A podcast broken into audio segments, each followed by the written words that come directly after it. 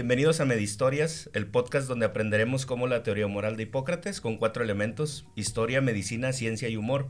Cada semana trataremos un tema de la historia de la medicina para conocer a los principales personajes, enfermedades y hechos que han cambiado el mundo a través del tiempo. ¿Cómo están? Buen día. Yo soy el doctor eh, César, doctoras de en todas las redes sociales, junto con Norberto, doctor Rockpet, que hoy por cuestiones de trabajo pues no nos pudo acompañar, pero Estamos hoy de, de manteles largos y de plácemenes porque este programa tenemos dos invitados.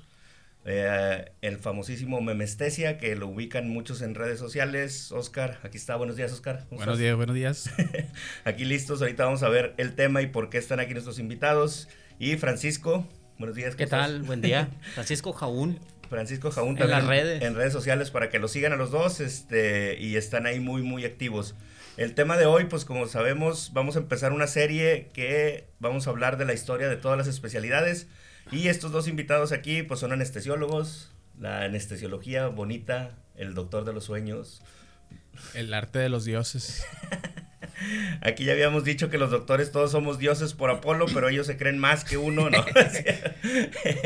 Oye, después de tanto GPI, me invitas al pop, así como dice la chaviza, ¿no? Exacto, así, exacto. Después del GPI. Y pues estamos aquí, eh, los doctores que nunca conocen dicen el nombre de sus pacientes, ¿o sí es cierto? No, sí, sí se lo saben. Mm. no. este, eh, nada más, o sea, lo único que conocen es el, como en todas las películas, que empieza a contar de 10 para atrás. ¿Sí hacen eso no es cierto? Yo sí lo hago nomás así de histriónico para que el paciente se sienta. Para que cuente. Sí, sí, es para romantizarlo. porque incluso. Cuenten desde el 10 al 1 en japonés, de acá. bien difícil.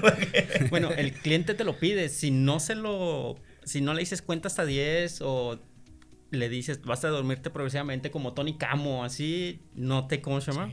no te cree. Sí, lo piden, ya viene así, ya, ya viene en esa idea. Yo generalmente les digo, hay unos tequilitas. Y no, no, es que me gusta el whisky. Ah, bueno, un whisky, así. y ya con eso. Sí. Whisky Nilo, todo lo que termine en Nilo.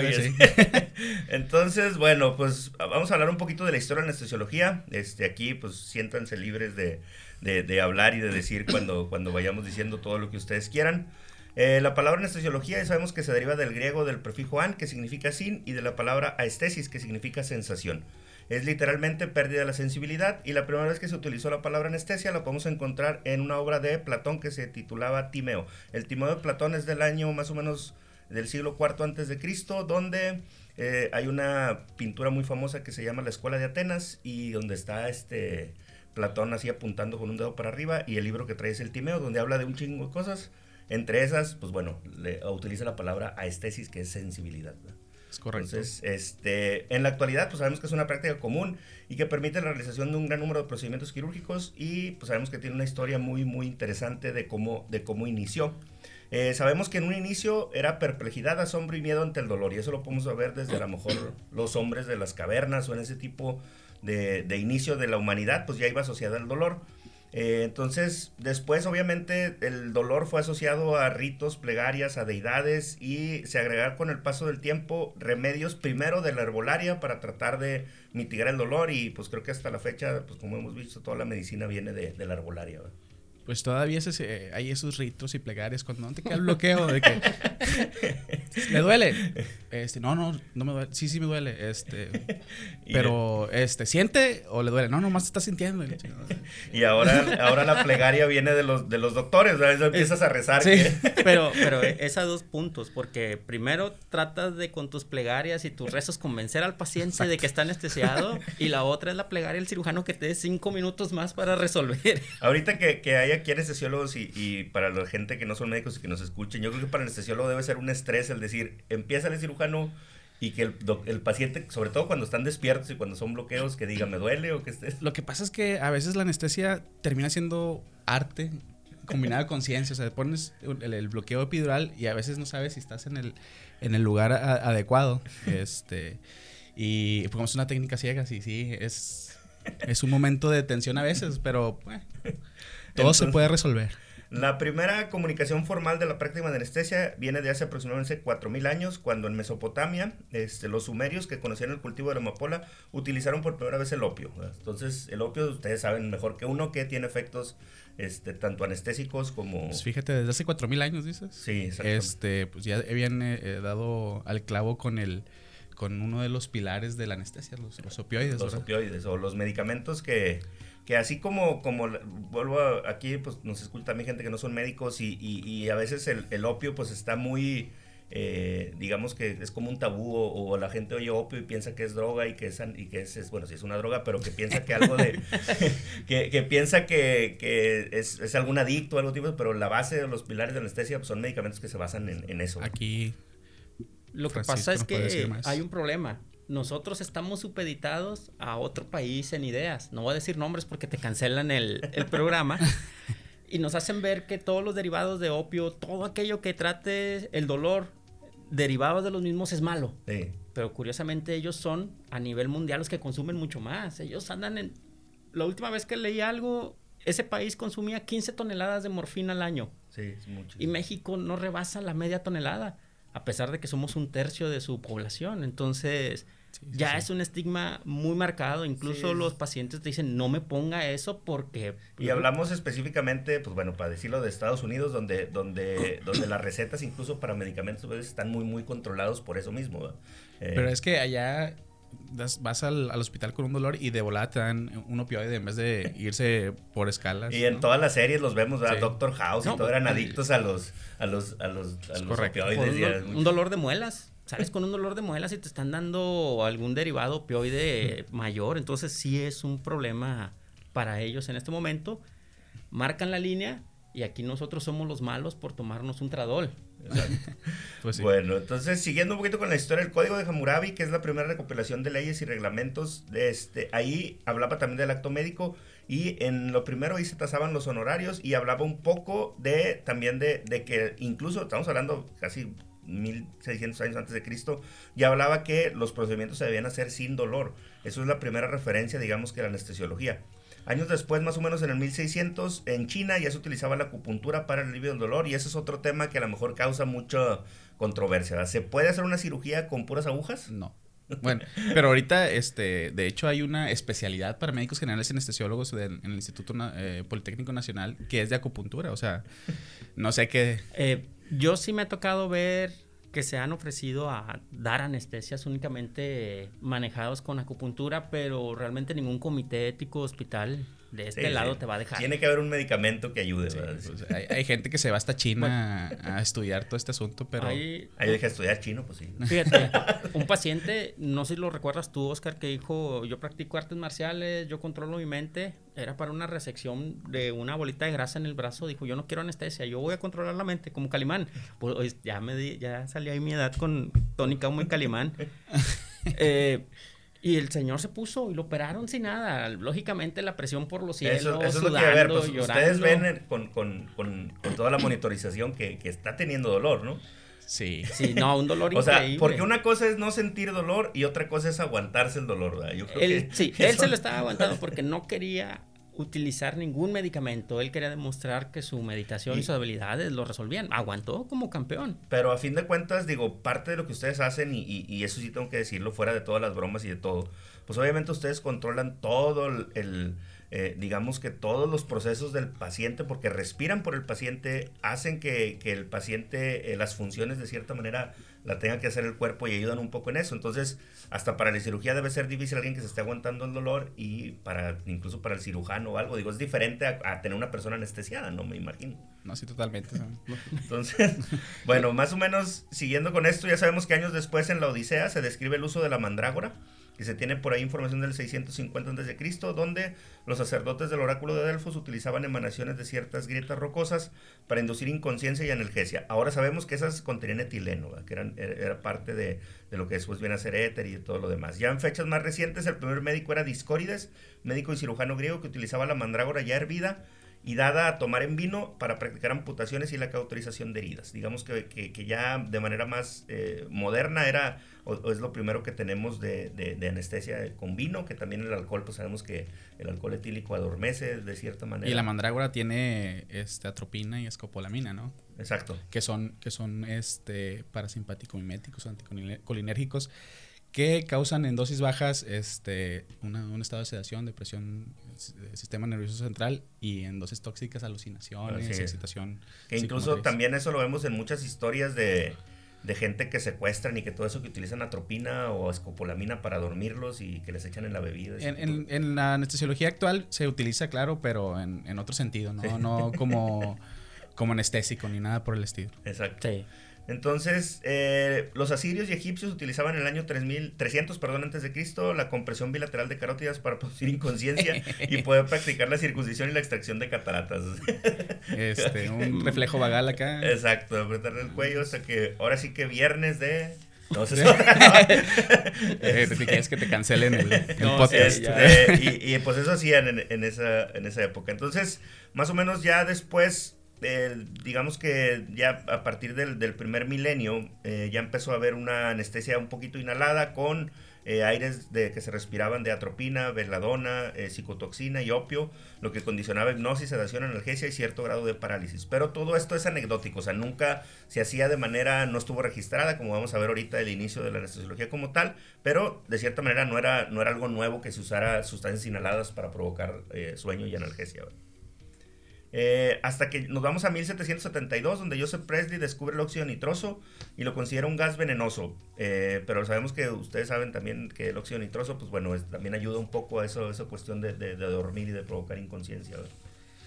el óxido nitroso fue uno de los primeros utilizados este, por los odontólogos para, para la pues extracción de, de, dientes. Y de hecho, pues los odontólogos se consideran uno de nuestros predecesores, aunque la gente se emperre. Son odontólogos. ¿Eh? son, son, eh, hijos de odontólogos. Pues sí, son nuestros padres. Más o menos somos derivados de los odontólogos y los cirujanos. Y ahorita, ahorita vamos, vamos a ver la, la historia. Eh, Humphrey Davis en el año 1779 lo experimenta en sí mismo y describe que además de hacerlo reír, disminuye significativamente la sensibilidad al dolor y por su primer efecto lo denominó el famoso gas hilarante, que, le daba risa, pero también le, le provocaba eh, analgesia o, calmaba un poco el dolor. Y a partir de ahí, una de las grandes contribuciones, o el primero, eh, Humphrey Davy, fue el que dijo, pues vamos a proponer este gas como anestésico. Eh, así el, el, óxido nitroso fue utilizado para la extracción, como dice Oscar, anestesia de piezas dentales por Horace Wells a mediados del siglo XIX pero durante muchos años se utilizó en ferias como un espectáculo para uso lúdico. Un loquerón. sí, Vengan a ver aquí, lo vamos a dormir y se apuntaba la raza. todavía hay fiestas de esas entre residentes, ¿verdad? Era como un agua loca para el pueblo. Agua bueno, al gas loco en este caso. El propofolazo ¿eh? que se prepara en las fiestas. Ándale, sí. Mm, mira, la verdad no sé de dónde venga eso del propofol. Yo nunca lo, he visto. Lo escucho más en internos de otras áreas del país. como que eh, aquí no es Sí, es como en, en, el DF, si eres, este, saludos a los amigos de la Ciudad de México, eh, si, si, eres residente en anestesiología debes de saber preparar la bebida, o sea, cuando fui a rotar para, allá. Para los que no son médicos que nos escuchan, el propofol es un medicamento que se utiliza mucho en anestesia, que es como color blanco, como, como leche. Color leche. Color leche, y la idea de eso es que en las fiestas los anestesiólogos, o no sé, o, o, de otras especialidades o algo, preparan una, bebida con ese... Un agua, un agua loca este, de horchata. este, y vodka. Ah, también hacer eso. No, eso este, sí, entonces la idea es, es, hacer esa bebida y con esa bebida se, digamos que, que la fiesta se anima y por eso, es, como parece Propofol, pues así le dicen. sí, sí, sí. Es uno de los, como dice este Francisco, grandes misterios de dónde habrá salido. salió allá, te lo preguntan de muchos lados, pero como que es no sé si allá les pidan en el examen de graduación preparar un propofol o algo porque todo el mundo lo... Sí, yo nunca he preparado uno. No, yo tampoco. Pero sí lo he probado, está chido. No, yo ni lo he probado. Lo recomiendo. Creo que lleva vodka y no sé qué más le ponen de todo. Es, es, una, es literalmente una cubeta, la llenan de hielos, pero lavada quién sabe, ¿no? Pero la llenan, le llenan de hielos, luego este, horchata, agua y si es propofol al 1% le echan una botella de vodka. Si es al 2%, dos, dos sí. La, ventaja es que no conoces cómo se prepara eso. Es... O sea Imagínate, no sabes, si está al 2%, no, lo, no, lo, rotulan como ustedes, que le ponen acá rotulado. Sí, rotulado. Lleva dos botellas. este, entonces, pero bueno, la primera noticia es una anestesia con un gas, aparte del gas hilarante, que es el famoso eh, este, éter Viene en 1842 cuando el doctor Crawford W. Long, W. Long lo utilizó para anestesiar o eterizar, que así le decían el término, en la ciudad de Jefferson, en Georgia, en Estados Unidos de América. El primer paciente descrito fue James Venable, al que se le extirpó un tumor en el cuello. O sea, antes de, de lo más conocido. En lo más conocido, el crédito, aunque hubiera sido para, para Long, pero fue dado para William Thomas Green Morton, que nació en 1819 y murió en 1868, quien el 16 de octubre de 1846 utiliza el éter en una demostración en el Hospital General de Massachusetts para anestesiar al paciente Gilbert Abbott, al que el doctor, el cirujano John C. Warren le extirpó un tumor en el cuello. Esta imagen pues, ha sido la inmortalizada en muchas obras de arte y es lo que conocemos como el eh, inicio de la anestesiología. Este, en 1844, Horace Wells, que eran amigos, Morton y Wells, este, se presentó pero con el óxido nitroso. Entonces, este, quería extraer una muela pero, pero pues no le quedó la anestesia, ¿verdad? La primera. ahora sí, que no ahí le quedó. Se, ahí se inauguró eso y el, ridículo, ¿verdad? Y, y, este fue obuchado y, y, lo sacaron de la comunidad este, de medicina. Y, a la postre, el, doctor por ese hecho se suicidó. bueno, ahí viene una situación muy marcada que ahorita comentaba, no quedó la anestesia. Anteriormente decían, oye, es queda, no queda, es rito, es plegaria. es la falta de esa relación médico-paciente.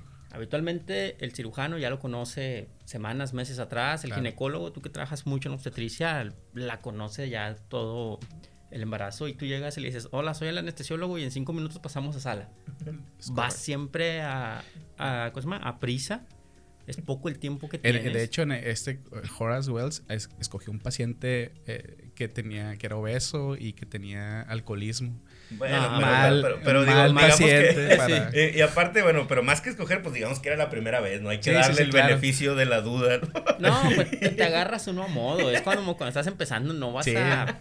Digamos que era R1 en ese momento. Exacto, pero, y bueno, eh, importante que fue el 16 de octubre, a partir de ahí se agarró el 16 de octubre como el día del anestesiólogo por esto, así, por eso. El día de un piquetito en la espalda, madre. Sí, exacto, el día de, se va a sentir como chilito. Como chil.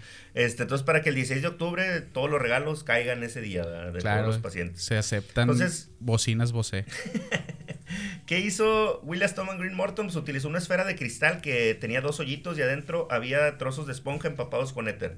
Eh, ya sabemos que la cirugía la hizo John Colin Waters, que nació en 1778 y murió en 1856 y extirpó en 5 minutos un tumor congénito superficial que tenía gran vascularidad debajo de la mandíbula del lado izquierdo del cuello del paciente. Sabemos, ya dijimos que era Gilbert Abbott, era un impresor que aparte tenía tuberculosis, tenía 20 años y cuando terminó la cirugía, como todos los cirujanos bien mamucas, el Warren dice con el bisturí en la mano, señores, esto no es un engaño. o sea, había hecho toda la necesidad. Era, un, era, era un tumorcillo y el que, y el que se aventó todo y como el que Y el que recibió la botella fue el cirujano. Como debe ser. Eh, tuve la oportunidad de estar en esa aula que todavía, la, eso sí, el hospital de Massachusetts la conserva exactamente casi igual como estaba. Tiene todavía la campana y tiene, todo. Tiene todavía ahí, este, tiene la, tienen en, no sé si sea, este, ¿cómo se dice? Eh, pues obviamente la no sé si sea la misma, pero tienen ahí la, la esta de cristal en ahí puesto donde está la esponjita. Y pues digo, ahí, ahí inició este, y, a partir de ahí, pues bueno, se deriva todo lo que conocemos como anestesia o la primera cirugía registrada. Es, es como el primer, el primer este, logro occidental de la anestesia y también, de hecho, el primer logro gringo, porque los ingleses ya tenían. de hecho, ellos fueron los que empezaron con el éter, con el cloroformo, pero pues ya sabes que los gringos son los, los ganones siempre. Entonces, la palabra éter proviene del latín, más para poner un poquito en contexto a éter, y esta del griego es aiter, que quiere decir cielo, firmamento, el aire más puro de las montañas y de ahí deriva también eh, eh, la raíz indoeuropea ait, que es ardero fuego. O sea, el éter era algo que estaba en el cielo, que no se podía eh, medir o no se podía ver y por eso le pusieron ese nombre. fue aproximadamente, bueno, el, el, primero que descubrió sus propiedades analgésicas fue este, el famoso Paracelso, que es Theophrastus Bombastus von Hohenheim, que así le decían a Paracelso. Él se puso Paracelso porque quería ser como un, doctor romano que se llamaba Celso, que fue muy, Celso le decían el, padre de la toxicología, porque fue el, el eh, Paracelso fue el, primero de la famosa de la dosis hacia el veneno, que, que a partir de ahí, pues bueno, eh, digamos que Paracelso fue el que hizo el nombre. Entonces, eh, más o menos ya después por esas fechas, eh, ah, bueno, pero el nombre del éter se lo dio eh, Augusto Frobenius en 1730. O sea, ya tenían 200 años más o menos, como dices, usándose el éter como, como analgésico. Eh, por ahí más o menos después, un año después, en 1847, el obstetra, el inglés Dr. James Simpson, utilizó el éter para inducir la primera analgesia obstétrica, que ahorita es muy, muy importante en la anestesiología. Ha salvado bastantes vidas desde, desde Porque antes de la analgesia, pues, de la anestesia obstétrica, se morían la mamá y el niño. Sí. Desafortunadamente, en un parto, eh, sabemos que muchas veces el dolor del parto es tan... Eh, pues es uno de los, de los que, que causan más dolor, ¿verdad? Exactamente. Aunque dicen eso y una patada en los Debe de ser algo, algo muy, muy parecido. Pero dicen que debe de doler más la patada en los kiwis porque nunca dice ningún hombre ha dicho iba, iba, a decir no continúes el chiste vas a tener ¿Eh? decir no continúes el chiste va a terminar pues los comitivas y todo aquí dicen que los, los hombres nunca dicen este yo me desmarco de ese comentario. Sí quiero otra patada en los kiwis y las mujeres dicen yo quiero otro parto las opiniones vertidas en este programa no representan. Entonces eh, los anestesiólogos defendiéndose con todas las pacientes que van a tener. Eh, en 1853 el doctor John Snow utilizó el cloroformo, ya después del éter para inducir analgesia obstétrica, a una paciente que era muy importante, la reina Victoria nada más, que fue manejada por él durante el nacimiento de uno de sus hijos, el príncipe Leopoldo. En la primera, este, digamos que VIP. La recomendada. Número uno. Hay, hay una, una esta anécdota de que su hija estaba con trabajo de parto. Victoria, su hija mayor. Este, y estaba complicado el parto, estaba mal acomodado el bebé, dice, ¿no? Este, y llega la reina Victoria, ten, aquí está su cloroformo, se lo dio al doctor, pónselo. Se lo puso y ya le acomodó al bebé. Salió el bebé, Apgar, creo que dijeron 1.8, ¿no? sí, exacto. no, no, no, existía, no existía. 9.9. el, doctor le dio este RCP, ya como supongo ya sabían hacerlo de alguna manera.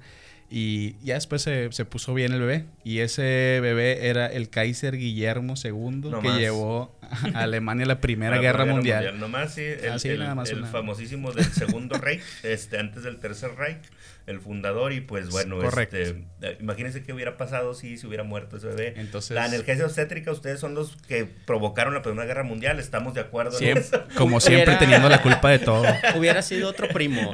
sí, de hecho, Victoria se enferma y meses antes de la Primera Guerra Mundial, todos los primos de ella están viéndola, celebran como familia, carne asada, te quiero, ojalá y nos volvamos a ver. Y en tres meses estaban, tres, seis meses estaban todos en guerra. todos contra todos. Sí, se estaban peleando por los terrenos de la abuela. la abuela qué, bonito programa donde descubrimos que los de toda la culpa fueron los desde, desde el inicio, chingada. Es que en ese entonces no había reuno. Exacto, exacto. Sí. ¿A quién echarle la culpa? Sí, ni pasante. Entonces, bueno, eh, utilizó de manera rutinaria el cloroformo después de la Reina Victoria para diferentes procedimientos y se dedicó de tiempo completo ya la práctica de la anestesiología, por lo que se considera uno de los primeros anestesiólogos o de los primeros que quedó, James eh, eh Y. Simpson, ¿verdad? Que, que, pues digamos que... De hecho, pues él fue el primero que empezó con, con la analgesia obstétrica, y, pero John Snow es, el de Game of Thrones. Ese también. Sí, es, es, que revivió y todo. Es considerado como el. Ayudaba en los partos. entre batalla y batalla, o ayudaba ya a los partos. Ah, Necesitamos más soldados, vamos a. Bueno, pues Jon Snow, eh, algunos lo reconocen como el padre de la anestesia porque fue el primero que puso tablas y ¿no? darle ciencia al asunto. Eh, Híjole, ciencia. Eh, sí, yo dije, fue el primero que, fue el primero que nació con tablas y a, golpe. Entonces, bueno, como datos curiosos de la cirugía moderna, se tiene que más o menos en 1887 eh, la hermana Mary Bernard fue la primera enfermera anestesióloga, trabajaba en el hospital de San Vincent y en 1904 se funda el primer departamento de anestesiología como ya como tal dentro de la institución en el Colegio Médico de Nueva York bajo la dirección del doctor Thomas Buchanan y para 1905 la Sociedad de Anestesistas o así se llama, no, no estoy, así era la traducción. no, pues está normal. Este, que también eso es... Eh, en otros países anestesista está correcto. Sí, está correcto. De hecho, en todos los países. ahorita me voy a llenar de manita abajo, pero creo que es más el efecto del cucarachón de Will Smith que dice las cucarachas tienen un ego muy alto, pero una autoestima muy bajo. Entonces, si tú te agüitas porque te dicen anestesista. Pues sí. Bueno, lo que pasa es que, digo, ustedes también saben más, que eso, pero tengo entendido que en Estados Unidos, eh, alguien que hay una figura, hay, hay, una, parte este, que, es anestesista. Que es anestesista. Técnico que, es el técnico, que incluso, no sé, e, esa es más leyenda urbana, no sé si de verdad funcione, pero dicen que ellos intuban y ellos hacen todo y que el anestesiólogo es nada más como un doctor que está atrás Sí, que este, tienen dos, tres salas con dos, tres técnicos y están vigilando todos los casos. Lo que pasa es que ya se trata de dinero, de optimizar. Entonces necesitas gente técnica que haga los procedimientos y, un solo supervisor que va a ser el y caro. es el anestesiólogo. Y entonces a México se pasa que cuando a alguien le dicen anestesista, automáticamente viene que es un técnico y, que, no, y que no el anestesiólogo como tal. Bueno, en mi hospital es broma de todos los días ahí, de los 3, 4 años de residencia que te cantan la de Escuela Electrónica Monterrey, cada que...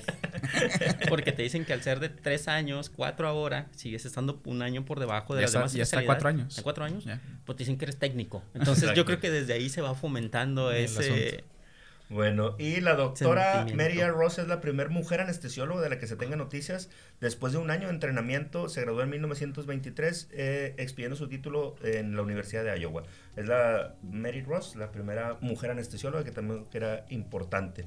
Entonces sabemos que hay muchos, eh, perdón, doctores, este, hechos, historia y anécdotas, eh, pero va, tratando de enumerar así los, los más aportaciones más fáciles o, o, las que más renombre tuvieron en la es Francis Rind, y Charles Gabriel Pravas desarrollaron la aguja y la jeringa hipodérmicas. Esto más o menos fue en la guerra civil norteamericana, donde que para ustedes es bien importante, las, para todas las especialidades, pero obviamente una aguja hipodérmica eh, pues hizo mucho más sencilla la anestesiología, que, que, podías poner medicamentos ya Ahí empezó la guerra eterna de que qué es mejor, inhalado o endovenoso, lo que ahorita traen de moda. este, Frederick Katke aisló de las hojas de la coca la cocaína, a la que se denominó eritroxilina, que fue el primer anestésico local y regional que utilizado por los doctores Leonard Cornwell y August Beer para la anestesia neuroaxial. O sea, digamos que lo primer tópico, lo primer este, local con cocaína, que que incluso la, la, famosa Coca-Cola, pues bueno, en sus inicios sí tenía cocaína de verdad, ¿no? De alguna otra manera. Y la cocaína es un anestésico local. Exacto. Es un anestésico local. Sí. O sea que muchos, para que no les duela la nariz. Sí, les duele la, No, no sé, digo, no, no, no. a lo mejor por eso cuando tienen neuralgias del trigémino, o alguna cosa de muela, o algo de eso, bueno. Quieren, que se les duerma ahí. Pero bueno. Que dicen, no les gusta usarla, les fuera gusta el de Todo, fuera de todos los efectos, ya, ya, ya fuera de broma que tenemos, pues sí, es un anestésico local. Obviamente por cuestiones legales ya no creo que se use, ¿verdad? Ay, pues eh, causa adicción. Causa adicción, causa muchas cosas. Sí, pero se utilizó, como técnica neuroaxial. Y les digo, por ahí a principios, en la primera mitad del siglo XX, la coca, Coca-Cola traía cocaína en, cantidades pequeñas y después ya salió todo que era adictivo y que muchos dijeron que a partir de ahí y le quitaron la cocaína y sigue siendo bien adictiva. Le pusieron algo peor, le pusieron ah, azúcar que dicen que es 10, 10, 100 veces más adictiva. Y... Exacto. Entonces, eh, bueno, el doctor William McKeven realizó la primera intubación endotraqueal en 1878 sin recurrir a la traqueotomía, porque antes de ahí, pues nomás habría... O sea, para, para resolverlo lo hacían la, la tráqueo. La, la, Entonces, pero yo creo que es un, un buen dato porque ahora muchas de las anestesias, eh, o no se podría ver la anestesia sin la intubación. Nada más para los que no son médicos, eh, los anestesiólogos de todas las especialidades son los que tienen la mayor experiencia en intubación y todo lo que tiene que ver con vía aérea. En los hospitales nosotros les llamamos a ellos si hay algún paciente que no podemos intubar o que tiene una vía aérea que nosotros llamamos muy difícil Siempre si usted está en un hospital y le ven la cara de preocupación a un doctor es porque le va a hablar un anestesiólogo para poder intubar a, un paciente. Eso, en, la eso, en la pandemia nos pasó a, a eh, fregar un poquito porque somos los que, bueno, los hospitales donde yo trabajo, la intubación COVID era específica y, exclusivamente del anestesiólogo. Y fuera de toda broma, pues un, un, agradecimiento y un reconocimiento especial, yo creo, de parte de todos los médicos, porque ustedes pues eran primera línea en, en la atención del COVID por eso. ¿verdad? Pues Entonces, pues muchos de los pacientes... Bien tristes. y, muchos de los pacientes también es cierto que desafortunadamente, pues bueno, el, el, en México hablando, el, alto riesgo de mortalidad de los pacientes que intubaban, pues era mucho, o sea, eran muy pocos los que, los que desafortunadamente al intubarse se quitaban, pero, pero bueno, eso es agradecimiento para todos los anestesiólogos que nos estén escuchando y, y, que, y que fuera de toda broma nos ayuden en eso. El doctor Claude Bernard experimentó sobre los efectos del curaré y Rudolf Bohem aisló la curarina y el doctor Andrew Lowen fue el primero en utilizar en 1912. De esta manera inició la era moderna de los famosos bloqueadores neuromusculares. O sea, otra parte de la anestesiología donde antes nada más eh, se quitaba el dolor, pero el paciente no se relajaba, que era la, parte de hecho, a veces cuando empezaron inicialmente la cirugía abdominal, la, era casi imposible cerrar el abdomen por, porque se le salía el contenido. O sea, se, le salían los intestinos. para la gente que nos escucha, aunque estés dormido, el músculo tiene su propia contracción. Claro, el gas tiene, tiene algún grado de relajación muscular, pero, al inicio era, era de que, bueno, ya se quedó con, con, el intestino de fuera porque no lo pudimos cerrar con el éter, ¿verdad? Entonces, el, el cirujano al momento de, de, tratar de juntar los músculos del abdomen, pues están muy duros, están contraídos y no se puede cerrar. Por eso se necesita un relajante. Eh, hay una película en Awakening o Despiértame de, oh, de, la de este cuate que en un trasplante, de corazón que se queda relajado pero está consciente. Awake se llama. Awake se llama. Este, que es, es, el de Hayden Christensen, se me hace el de Star Wars. Es el Darth Vader. de hecho, Esa, esa película causa mucho problema, este, sobre todo cuando estás haciendo la consulta preanestésica de, de Siempre te preguntan de eso. quedar este, despierto escuchando todo. Sí. Eh, sí pasa. Sí, sí pasa, claro. Sí, está registrado, sí existe, pero es algo muy, muy, muy bajo. Ustedes saben eh, mejor que yo, pero el contexto de lo que ustedes hacen es provocar también una amnesia, ¿no? Sí, amnesia. Aparte de todo, es que el paciente no se acuerde de nada. O sea, ese es, ese es, Exacto. ese es uno de, los, de, las, de las funciones de la anestesia. Y por eso muchos de los pacientes dicen, no, yo me acuerdo de todo. Pues bueno, a lo mejor puede ser, pero es más algo que soñó o que estaba, o, o alguna otra cosa del subconsciente. Lo, lo que pasa es que a uno, cuando te van a operar, vas con la idea de que algo malo te va a pasar. sí, eso sí, Tú ya viste todas las historias, se quedó en la plancha, le mocharon el pie que no era, todo, todo, todas las historias. Vas con una idea negativa. Y es como cuando tu mamá te, te amenazaba con la chancla y te decía, ven para acá. Todavía ni llega, todavía vas a medio camino y ya vas llorando. Entonces el paciente ya va muy predispuesto a tener algún evento no favorable, al menos en las instituciones públicas es donde se ve sobre, sobre todo en, se ve, se ve más. Entonces, la realidad es que no, la realidad es que se busca la seguridad, se busca un grado de inconsciencia lo suficientemente profundo para que no tengas recuerdo, no tengas dolor, no tengas ninguna molestia y en dos, tres horas después de tu cirugía puedes irte a casa. Haz de cuenta que no pasó nada aquí. Exacto. Y, y, bueno, esa película me acuerdo porque, como dice, todo el mundo les pregunta de eso, de si se puede estar uno este, sin moverse pero sin estar. Pero bueno, sí se puede desde el punto de vista utilizar un medicamento donde tú estés completamente sin poder moverte, pero sientas todo y tengas dolor y todo eh, eso. Sí, pero van a ser como tres minutos. Sí, nada más, porque obviamente después no vas a poder respirar. No, porque después ya no vas a existir. el, hay una película, no me acuerdo, que el protagonista agarra el, al malo le pone era un, relajante muscular y se quedó paralizado en lo que le contaba y le hacía y le deshacía. La realidad es que la parálisis derivada de bloqueadores neuromusculares agarra función respiratoria y no... Sí, y pues ya no. Este, el médico español Fidel Pajes Mirabé desarrolló y perfeccionó la técnica de la anestesia epidural. Pajes, para que no te, no te tuntan. Pajes, ¿qué dije yo? Pajes. Ah, no, Pajes y aquí lleva acento en la sí. Mirabé este, desarrolló la anestesia epidural, que obviamente de, de, la parte moderna de, de, todo lo que tiene que ver con, con bloqueo epidural o anestesia obstétrica. El médico cubano, doctor Manuel Martínez Curbello, eh, describió la técnica de anestesia epidural continua. Eh, y el médico inglés Archie Brain con su gran aportación en la historia moderna con la famosa máscara laringea. ¿Puedo mandar un saludo a mi maestro Eduardo Humada? Yo sé que no va a escuchar esto, pero tiene la, él conoció al doctor Brain. Platica de él y todo. Y siempre cambia la historia. Como todos los maestros. siempre la va haciendo más emocionante, pero un saludo. Siempre me cuenta una historia del doctor Archie Brain y cada vez es más emocionante. Pues él fue el que eh, inventó la máscara laringia que para los que no son médicos es como una forma de intubar que es mucho más seguro, que no es intubación. Este, no más seguro, sino es otra manera. Es una manera diferente. A veces hasta resolver este un problema de no ventilación que es, eh, ha salvado vidas. Y regresando al problema base, esto se hizo en a las ideas de odontólogos para anestesia odontología, entonces somos los nietos de los también, también, en eso. Oye, pues ahorita que estás bien, estás diciendo sobre los descubrimientos, ¿quién habrá descubierto el de si no tienen, si no tiene ayuno se suspende? Eso, les, dejo la pregunta, ¿verdad? Eso sí, exactamente.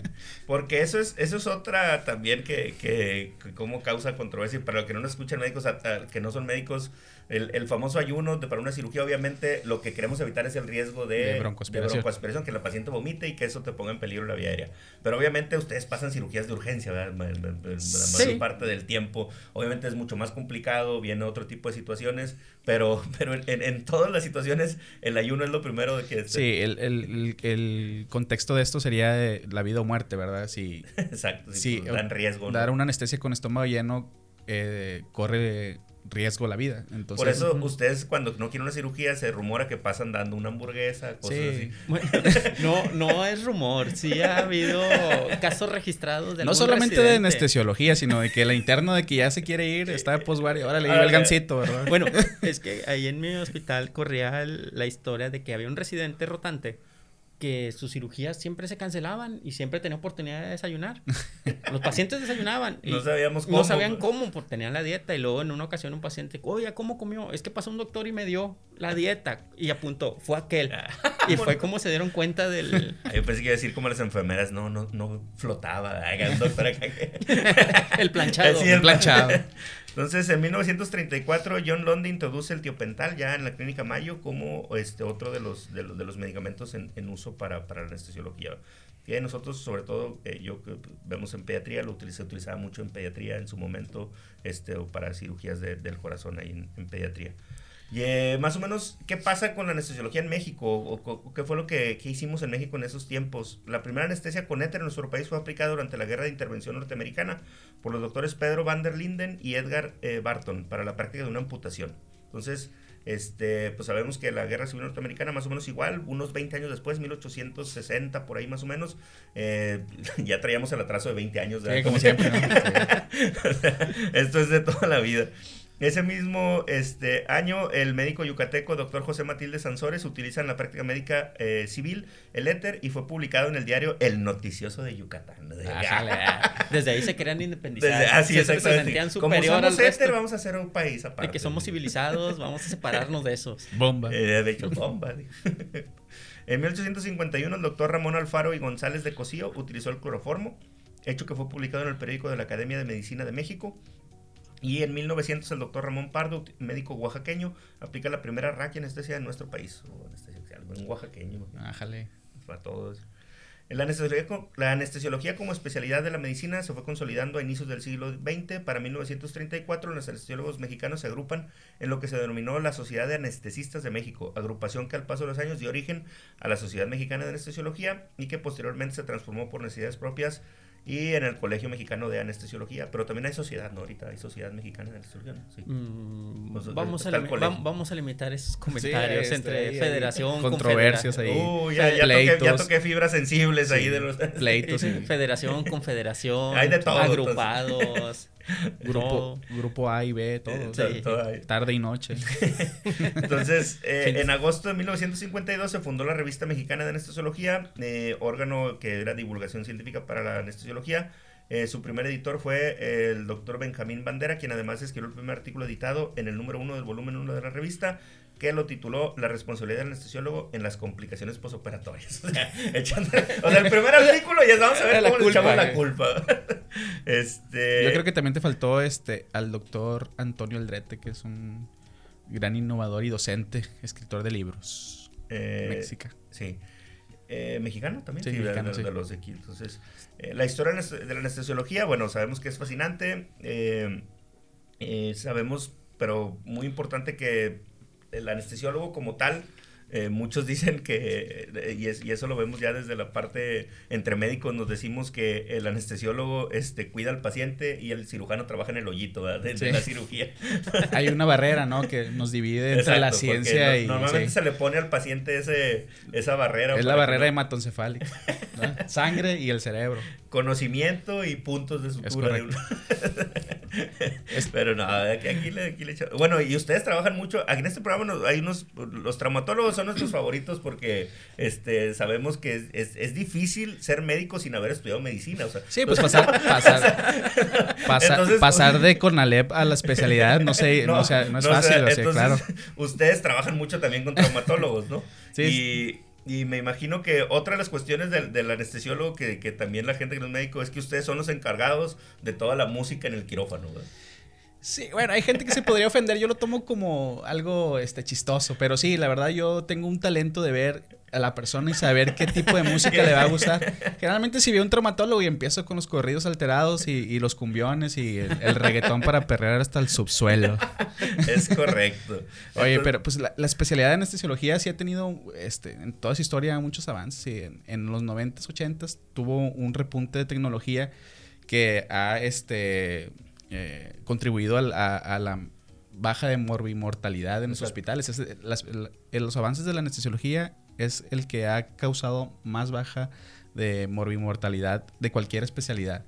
En los 80s, 90 hubo mucho este, avance sobre eh, la monitorización del paciente, medicamentos más estables este, y, más seguros. Y, actualmente este, está teniendo un repunte, sobre todo en, la vía aérea, mucha tecnología en cámaras, este, el, también se, ha estado incorporando también el uso del ultrasonido para accesos de venosos, y bloqueos regionales. otra parte igual que no mencionamos, pero es tiene va de la mano con la anestesia, es la, la máquina de anestesia, lo famoso que le dicen máquina de anestesia. Porque a fin de cuentas, ah, todo esto que estamos hablando de historia ah, era nada más un medicamento que se al paciente, pero después cuando el paciente ya estaba eh, dormido en anestesia, pues obviamente las funciones las, las ustedes se apoyan muchísimo en lo que es esta máquina. Claro, sí, la máquina anestesia ahorita es lo, más parecido a un Porsche que vamos a tener cerca. Sí, sí, sí, sí, sí, sí tiene... Valen un poquito más, yo, estoy, yo estoy casi seguro que va a empezar a tener bocinas Bose incorporadas y Wi-Fi. Y Ya de que va a tener la pantalla y ya para compartir a Facebook directamente la foto mamadora del cirujano. Del cirujano, exacto, que, ahí, que ahí se pase directamente. bueno. O, o, un sudoku. Ahora ya como los carros que... ¿De, de qué pantalla es tu máquina? ¿Qué tamaño es la pantalla de tu máquina? No, yo, yo tengo un Tesla de 12 pulgadas la pantalla. no, fíjate, eh, no sé si tocó ver o alguno de ustedes ha visto los dispositivos que utilizaban en lo anteriormente para dar las anestesias. A mí en uno de mis de mis sesiones conductivas y conductuales, ahí que me dieron en la residencia, me pusieron a limpiar el área de vía aérea. sí, ya no se dice castigo. Sí, ya no. Por eso me el, el dispositivo con el que ponen el éter era como dos una forma sencilla de decirlo, coladores. Colador, otro colador más pequeño, ponían un trapo, te lo ponían en la cara, te tapaban la cara y echaban gotas. Lo que pasara debajo de, de ahí, si te broncoaspirabas, si estabas respirando bien, si tu corazón funcionaba. ¿Quién sabe? ¿Quién sabe? O sea, el chiste era, como siguen pidiendo nuestros compañeros de cirugía, mientras no se mueva, todo está bien. Y así, así había sido. No había monitoreos. Eh, tiene poco que realmente nos estamos dando cuenta todo lo que pasó. ¿Qué pasa con el paciente? Con el paciente. Si nos ponemos a pensar, el pulsoxímetro salió recientemente. O sea, no tiene mucho en, Y que ahorita con el COVID, bueno, cómo se volvió este... Ah, sí, ahora todo el mundo lo conoce. Mundo, todo el mundo usa y todo. Ahí me toca hacer valoración preanestésica en, en, el hospital donde trabajo y ahorita... ¿Y qué es la anestesia eh, general? No, pues tendremos que intubar para que aumente el mecánico. Escuchan intubación y no, no, yo no quiero eso porque ya se hizo algo muy global el conocimiento sobre... Ya, ya es tabú. Ya por, es tabú. El, el, una de las situaciones muy lamentables que hubo en la pandemia, aparte de que decían que nos robábamos el líquido de las rodillas, todos sabemos que nos robamos las piedras de la vesícula. El líquido de las rodillas, no, eso no vale. ¿Tú crees que este estudio que se hizo de las de Gis este. Exacto. Fue. Oye, muy elegante, por cierto. Sí, gracias a, a Studios que, que, siempre nos ha tratado excelentemente. A ver, tráete la de can que me den agua.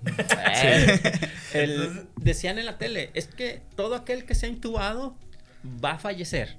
Y tú dices, no, o sea, el que requiere una intubación es porque viene ya muy, severamente enfermos. Pero ellos lo pusieron de que si algún anestesiólogo malintencionado pasa y te intuba, se acabó tu existencia. Mi hija me pregunta, dice, entonces tú los dormías para que se murieran. Y le digo, no, sí, no, niña. Eso, sí es algo. En, en, ahorita con la pandemia hubo casos conocidos de que te voy a intubar, ¿no? ¿no? Y que se levantaban a golpear. O sea, ah, bueno, ahí en la. Y, y, esto, bueno, viene un poquito para poner en contexto en que ustedes obviamente hacen el tratamiento de la vía aérea, pero desafortunadamente, quien se quedara con el manejo del paciente no había en México. O sea, no había por cuestiones de, de, personal, de lo que tú quieras, pero, pero, pero ahí tenía que haber otro especialista, otra persona encargada del tratamiento de ese paciente ya que estaba intubado. Bueno, en la institución pública del anestesiólogo, bueno, yo trabajaba en anestesiólogo, era hasta el internista. era, de todo, pero lo que voy es Hacía el aseo y todo el rollo. Lo que debía de pasar era, era, más o menos eso. Volvemos, volvemos al concepto del ego y la necesidad de atención. Maldita necesidad de atención. Muchos compañeros pusieron la, portada de la revista del Times, donde viene un anestesiólogo italiano.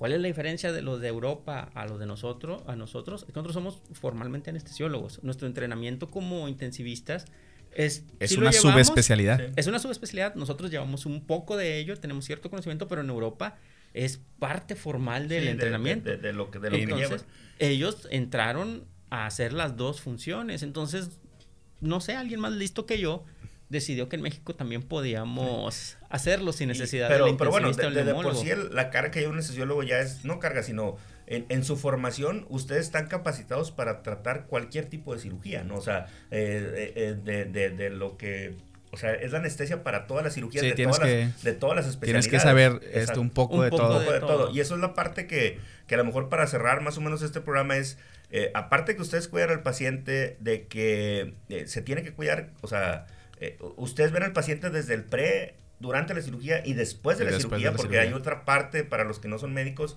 hay otra parte en la cirugía que se llama recuperación, donde ustedes todavía están a cargo de ese paciente y donde ustedes tienen que saber que después de la cirugía ya, ya esté para poder darlo de alta de alguna manera. Y todavía después, cuando esté en, aparte de recuperación, que pase a su cuarto, tienes que saber cómo manejar su, su analgesia, su y, Y aparte, pues bueno, eh, tienen que tratar con todas las complicaciones que si en la cirugía hay alguna complicación, pues ustedes llevan la batuta en cuanto a qué medicamentos y cosas va a tener ese paciente. Yo le cambiaría un poquito lo de la complicación. Realmente si abres a alguien para una cirugía es porque algo está mal y puede suceder algo. No es como que se te complique, simplemente son eventos asociados a ello. Pero la importancia aquí es que existe un margen de seguridad. El cirujano, a pesar de su omnipotencia y omnipresencia, no puede estar completamente en todo. Entonces él se enfoca en trabajar mientras nosotros apoyamos como equipo para que haya la seguridad, se resuelvan los problemas que se vayan presentando tanto médicos como quirúrgicos y cuando se presenta el evento quirúrgico darle tiempo al cirujano de, de resolverlo. Y aparte de todo, como ya dijimos, pues ponen la música en el quirófano y están platicando con todo el que se no, no, ahora yo, yo tengo muchos problemas, yo, yo no manejo redes sociales, estoy perdido en eso. Pero ahora ya hacen videos y le ponen ojitos así de bonito japonés al cirujano mientras está operando. TikToks le dicen. y luego están operando y de que recuerda, amigo, suscríbete, dame like y te puedes ganar un iPhone 11, bueno, 12. Saludos, 12 a, nuestra, saludos a nuestra amiga la doctora Duraponch, que si ah, nos está escuchando también le mandamos un saludo. Un saludazo. y todo esto nos lleva ya para terminar más o menos con último que ustedes yo creo que son el concepto del médico que dicen que el médico que solo sabe de medicina ni de medicina sabe, ¿verdad? Es correcto. este yo creo que tienen, aparte, como digamos, es, es, parte de la historia, pero dar a conocer un poquito la anestesiología y eh, me quedo con esas dos cosas. Primero, pues agradecimiento por todo lo que hicieron en la pandemia y que es una especialidad donde tienen que saber de todas las especialidades y que por más que hagamos memes, que hagamos chistes y que hagamos todo, pues el anestesiólogo es el que al último le terminamos pidiendo ayuda para la vía aérea, para algún manejo del dolor, obviamente, y para todo lo que tenga que ver con música y yo, este, yo creo que el gremio de la anestesiología es el que más hace risa de sí mismo en los, memes. Por eso tenemos tantos, tantos seguidores en las redes sociales de los memes. Bueno, entonces, este, pues muchas gracias. Ahorita vamos a continuar con la mini historia, pero con esto terminamos el, Muchas gracias. Muchísimas gracias, por invitarnos. Hola, bienvenidos a otra nueva mini historia. Hoy estamos este, de manteles largos porque estamos con Memestesia, Oscar y con Francisco, anestesiólogos, que hoy van a estar acompañándonos en esta mini historia. Hola, buenas tardes. ¿Qué tal? Buen día. ¿Cómo están? Eh, en esta mini historia, donde hablamos de eh, historias increíbles y fantásticas de la medicina y que nos ayudan un poquito a entender eh, qué ha pasado o cosas interesantes que nos han, nos han marcado.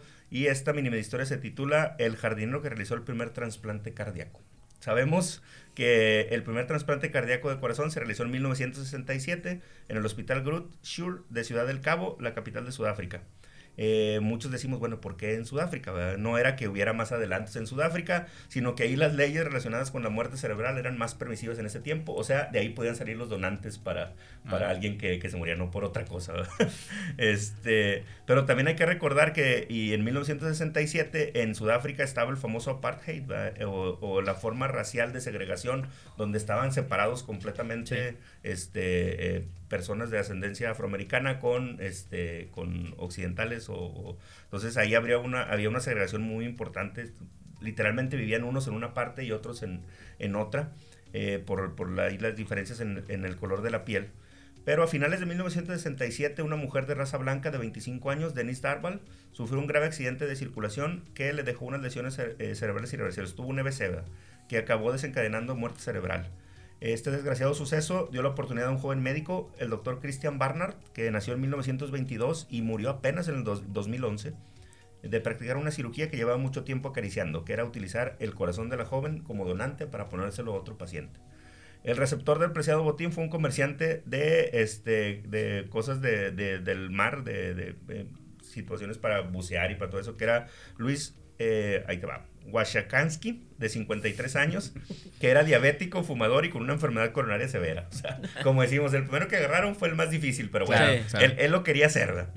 El equipo de Bernard estaba compuesto por más de 20 personas y consiguió que el corazón de Denise latiese vigorosamente en el cuerpo de Luis tras el implante y que lo hiciese a ritmo normal durante 18 días más. O sea, vivió 18 días más el famoso Washakansky. ¿Y cuánto hubiera vivido si no lo hubieran trasplantado?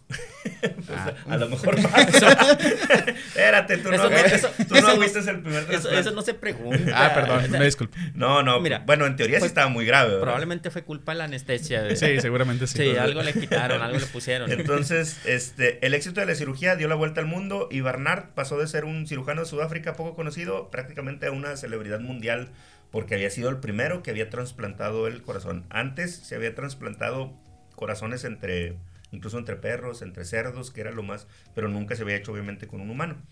Pero lo que mucha gente no sabe es que el éxito de la cirugía se debió en gran parte a la pericia con el bisturí de un jardinero de raza negra que se llama Hamilton Naki. Hamilton Naki nació en 1926 y murió en el 2005 Carecía de formación académica y durante mucho tiempo había trabajado en la limpieza de las jaulas del departamento médico de la Universidad del Cabo. O sea, era el que limpiaba las jaulas donde estaban los animales para experimentación. Este, pero tenía... Y quería ser traumatólogo. quería ser traumatólogo. Pero tenía, tenía una innata habilidad en el quirófano porque cuando limpiaba las mesas y cuando, cuando imagínate, hacían el trasplante del, del, de lo que fuera o algo, o los animales, y él al momento de quitar el animal, lo vieron que empezaba a trabajar y cuando quitaba un corazón o sacaba el animal, lo suturaba, decían, ah, este, este, es bien bueno y ni siquiera, y no tenía ninguna formación ni nada. Y Barnard lo vio, o sea, lo vio que, que era bueno. Entonces, su innata habilidad en el quirófano provocó que posteriormente colaborase en anestesiar algunos animales de laboratorio y finalmente interviniese quirúrgicamente algunos animales. Entonces, de ahí Bernard dijo, ah, esto es, bueno. Bueno, hay una, de repente si te pones a ver la historia de la cirugía y todo eso, dicen, el cirujano ideal es aquel que es rápido, que no corta de más, pero tampoco de menos, y no le interesa ni se afecta por los gritos del paciente. Así lo ah, manejaban. Y como está el prototipo. y como Hamilton Aki, que no estudia, ¿no? pero, pero sí, eso, eso me llamó muchísimo la atención. Entonces fueron sus curtidas manos las que extrajeron el corazón de Denise, a pesar de que las leyes sudafricanas prohibían que un negro operase un blanco. Eso lo hicieron acá por debajo del agua, underground. Bueno, era el menor de los problemas. Sí, sí. De que, oye, eres de raza africana y este es blanco, eso es más peligroso, no que no estudiaste. Soy jardinero nomás. Sí, eres, jardinero. no, no, no, no. Mira, eso pasa. Tírate a León. Aquí el problema es tu color, o sea. No, pero, pero a lo que voy es que legalmente sí era, o sea, él lo podían meter a la cárcel si en algún momento... No, no por la, falta de instrucción, sino, por... Exacto, porque por ser afroamericano, no porque no... no dicen? Metiste la, metiste la tijera. afroafricano sería, ¿no? Africano. Sí, así, así cierto. es, como, es como decimos que, ¿cómo le dicen a la comida china en China? Pues comida. Comida. o sea, él era de allá, entonces... Pues quedaría en el pueblo originario, ¿no? Es que ya está bien difícil decir algo, sería habitante originario, pueblo originario. Sí, sí, no, Pero sí, entonces eso es cierto, o sea, a partir de ahí... Eh, digamos que lo mantuvieron completamente anónimo. O sea, lo que hizo él, que él fue extraer el corazón. O sea, él, él fue el que eh, en el donador. estuvo en el donador. Él, estuvo en el donador. Él fue el cirujano del donador. Él quitó el corazón, que ustedes también, como veo que saben mejor, que es una parte muy, muy importante. No puedes preservar Un, un, un, órgano si no lo haces bien. Tan importante que aquí este, transportan los corazones con, con hieleras del Otso. es que. oye, sí, porque eso, no lo entiendo yo en México. Ah, sale la noticia de que llega en helicóptero. Llega un helicóptero, viene, sale un helicóptero así, pues de lo que tú quieras y se ve bien bonito. Aterriza en una calle, cierran la calle. Cierran la calle. Y sale una hielera de, de hielo seco.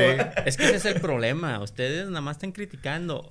Si quieren hacer un patrocinador, pueden patrocinarme Seven, Oxo. Imagínate la calidad de sus hieleras pues, para que puedan preservar. si preservan un corazón frío y adecuado para ¿Qué van a hacer con las caguamonas? Imagínate tu caguama, ¿cuánto va a durar, güey? Yo he visto en unas también que han llegado unas de esas de las rojas, ¿verdad? También con ah, tapa, con eh, tapa eh, blanca. Que iglú, ya iglú. Ah, ya, ya es más nice. Es para el hospital, hospital privado. Sí, eso ya es para, el, para el Zambrano.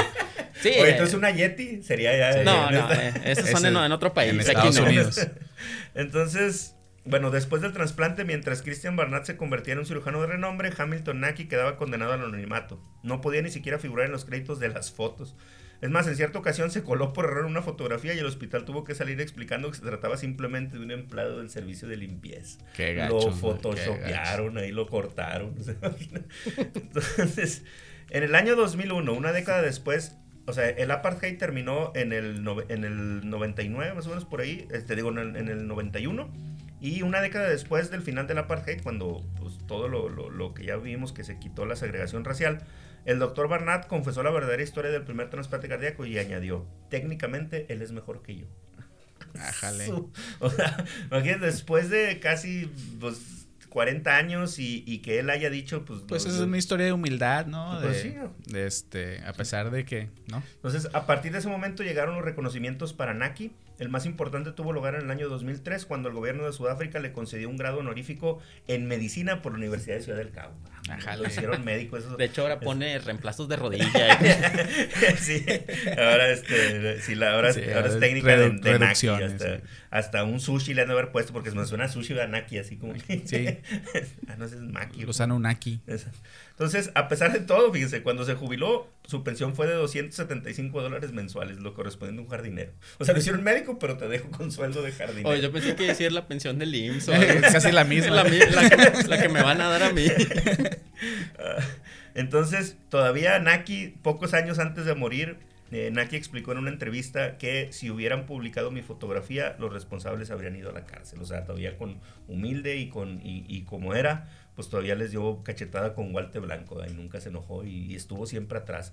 Yo creo que eso, este... Bueno, es que imagínate que te pesca la Cofepris por hacer una esternotomía con la... Sí, con, la, con, la con, las, con, las de, con, las de jardín, así. Una, una, foto previa, podando así el ficus de afuera del hospital y luego con la misma dándole... Oye, me, me, imagino que ya estaba el donante y le estaban aquí, hey, y estaba afuera, acá cortando las planillas. Ven a hacerle la trico, güey. no, Lánzate que hay que sacar el corazón ya. No, llega y con el trapo así, la frente, de vámonos. Este, y pues sí, a partir de ahí pues bueno, después, muchos años de, después, sigue siendo, y muy poca gente conoce esta historia, y seguimos pensando que Christian Barnard este, fue el único que hizo eso, pero ustedes saben más que yo que trabajan con trasplantes, que normalmente es el mismo crédito al, al que le quita el, claro. el, el, el donante, a, al que ahorita el trasplante más usado, creo que tanto Pero nunca al anestesiólogo, ¿no? Nunca, sí, no, tenemos la historia que ni siquiera Ya empezamos con lo mismo. sí. Porque aparte, si ustedes ven las fotos de ese trasplante, salen como 40 personas dentro del quirófano y hay la foto de Bernard donde después de la cirugía está así como de... Y el anestesiólogo fue el que tomó la foto. Y, y el anestesiólogo tomando la foto después. Pero bueno, más o menos con eso terminamos la mini de historia. Este, muchas gracias por estar y... No, hombre, gracias a ti por invitarnos. Sí, sí, un este, sigan a, aquí. a Memestesia Oscar en todas las redes sociales. Este, a Francisco, este, también en tus redes. Sí, Francisco, Francisco Jaún. Francisco Jaún. Jaún. Y los clonosaurios. Y los clonosaurios. Sí. Y este, agradezcan mucho a su anestesiólogo. Este, síganlos. Es una de las este, especialidades para mí que, que, que, que, que, más me llama la atención y que más admiro. Entonces, pues muchas gracias también por lo que hicieron en la pandemia. Y saludos Y como dice Francisco, no coman para aguantar la anestesia. Sí, por favor, no hagan eso. Si vieran todos los riesgos que es de, de comerse dos elotes, una orden de tacos y una porque Pepsi. Porque los van a anestesiar. Porque no les van a dar de comer en un día más o en dos días. No, es mucho riesgo. No, mucho no riesgo. coman para aguantar la anestesia. bueno, muchas gracias y nos vemos en la próxima mini media historia. Saludos.